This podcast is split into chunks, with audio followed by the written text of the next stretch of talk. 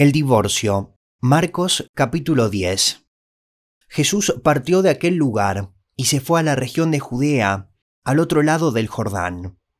Otra vez se le reunieron las multitudes y como era su costumbre, les enseñaba.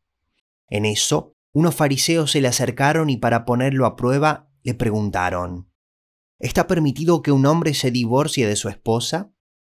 ¿Qué les mandó Moisés? replicó Jesús.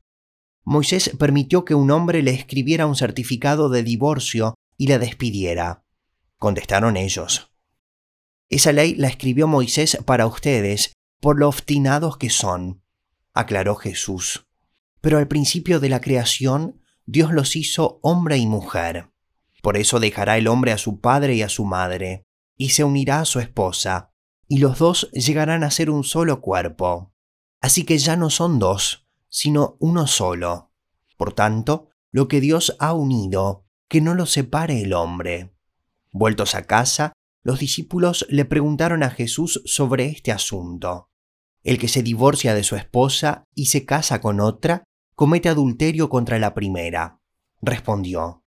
Y si la mujer se divorcia de su esposo y se casa con otro, comete adulterio. Jesús y los niños empezaron a llevarle niños a Jesús para que los tocara, pero los discípulos reprendían a quienes los llevaban. Cuando Jesús se dio cuenta, se indignó y les dijo, Dejen que los niños vengan a mí, y no se lo impidan, porque el reino de Dios es de quienes son como ellos. Les aseguro que el que no reciba el reino de Dios como un niño, de ninguna manera entrará en él. Y después de abrazarlos, los bendecía poniendo las manos sobre ellos. El joven rico. Cuando Jesús estaba ya para irse, un hombre llegó corriendo y se postró delante de él. Maestro bueno, le preguntó, ¿qué debo hacer para heredar la vida eterna? ¿Por qué me llamas bueno? respondió Jesús. Nadie es bueno sino solo Dios. Ya sabes los mandamientos. No mates, no cometas adulterio, no robes, no des falso testimonio, no defraudes, honra a tu padre y a tu madre. Maestro, dijo el hombre, todo eso lo he cumplido desde que era joven. Jesús lo miró con amor y añadió, Una sola cosa te falta. Anda, vende todo lo que tienes y dáselo a los pobres, y tendrás tesoro en el cielo. Luego ven y sígueme. Al oír esto, el hombre se desanimó y se fue triste, porque tenía muchas riquezas. Jesús miró alrededor y les comentó a sus discípulos, Qué difícil es para los ricos entrar en el reino de Dios. Los discípulos se asombraron de sus palabras. Hijos, qué difícil es entrar en el reino de Dios, repitió Jesús. Le resulta más fácil a un camello pasar por el ojo de una aguja que a un rico entrar en el reino de Dios. Los discípulos se asombraron aún más y decían entre sí, Entonces, ¿quién podrá salvarse? Para los hombres es imposible, aclaró Jesús, mirándolos fijamente, pero no para Dios. De hecho, para Dios todo es posible. ¿Qué de nosotros, que lo hemos dejado todo y te hemos seguido? comenzó a reclamarle Pedro.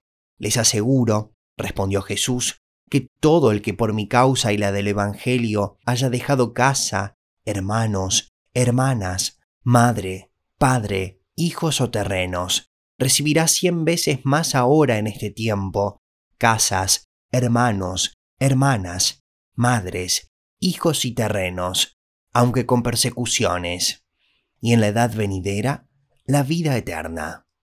Pero muchos de los primeros serán últimos, y los últimos primeros. Jesús predice de nuevo su muerte. Iban de camino subiendo a Jerusalén y Jesús se les adelantó.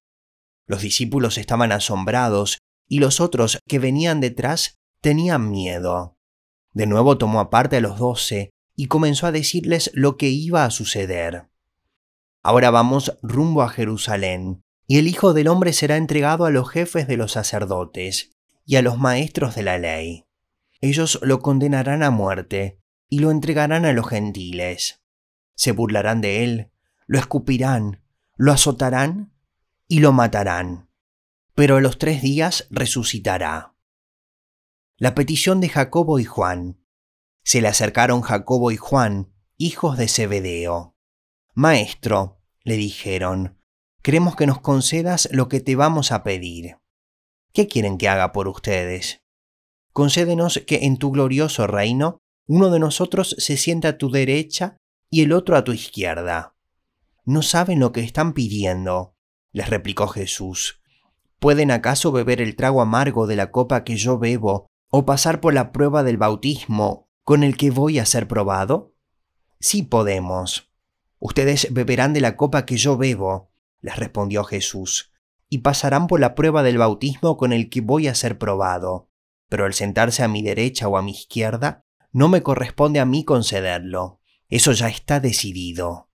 Los otros diez, al oír la conversación, se indignaron contra Jacobo y Juan. Así que Jesús los llamó y les dijo, Como ustedes saben, los que se consideran jefes de las naciones oprimen a los súbditos, y los altos oficiales abusan de su autoridad. Pero entre ustedes no debe ser así. Al contrario, el que quiera hacerse grande entre ustedes deberá ser su servidor, y el que quiera ser el primero deberá ser esclavo de todos, porque ni aun el Hijo del Hombre vino para que le sirvan, sino para servir, y para dar su vida en rescate por muchos. El ciego Bartimeo recibe la vista. Después llegaron a Jericó. Más tarde salió Jesús de la ciudad acompañado de sus discípulos y de una gran multitud. Un mendigo ciego llamado Bartimeo, el hijo de Timeo, estaba sentado junto al camino. Al oír que el que venía era Jesús de Nazaret, se puso a gritar, Jesús, hijo de David, ten compasión de mí. Muchos lo reprendían para que se callara, pero él se puso a gritar aún más, Hijo de David, ten compasión de mí. Jesús se detuvo y dijo, Llámenlo. Así que llamaron al ciego. Ánimo, le dijeron, levántate, te llama. Él, arrojando la capa, dio un salto y se acercó a Jesús. ¿Qué quieres que haga por ti? le preguntó. Rabí, quiero ver, respondió el ciego. Puedes irte, le dijo Jesús. Tu fe te ha sanado. Al momento recobró la vista y empezó a seguir a Jesús por el camino.